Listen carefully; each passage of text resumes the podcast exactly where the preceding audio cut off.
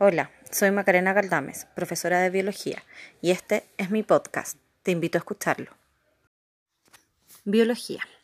Bueno, la biología es la ciencia que estudia a los seres vivos.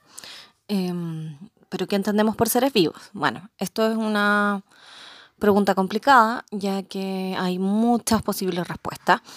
Eh, entre ellas, la que más me gusta o con la que más me quedo, o la más adecuada, es que seres vivos son todos aquellos organismos que están formados por células y que tienen un metabolismo propio. Esto significa que son capaces de fabricar sus propias moléculas, las que constituyen sus propias estructuras, organelos, membranas, etcétera, que forman sus células. Eh, bueno, la biología es una ciencia dentro del grupo de las ciencias naturales, ¿cierto? Donde está la física y la química también. Em, la biología, al, estudiar los seres vivos, es una ciencia bastante amplia, por lo tanto se divide en muchas ramas.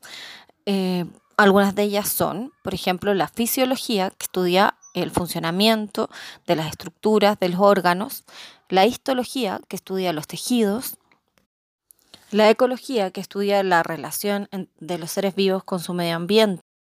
La zoología, que estudia em, a todos los animales. La botánica, que estudia todo el, reino de las plantas.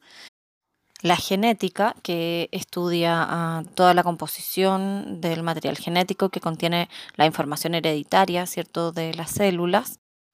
La bioquímica, que estudia las reacciones químicas que ocurren en las células y que, bueno, es una ciencia más bien transversal, ya que tiene que ver con todas las otras áreas de la biología.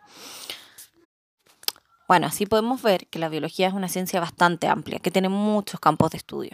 Y en realidad un biólogo no se manejan todos con la misma profundidad. A cada uno le gusta un área más o le llama la atención o se especializa en algún área de la biología. Por ejemplo, a mí me gusta mucho más la bioquímica y la botánica que las otras áreas de la biología.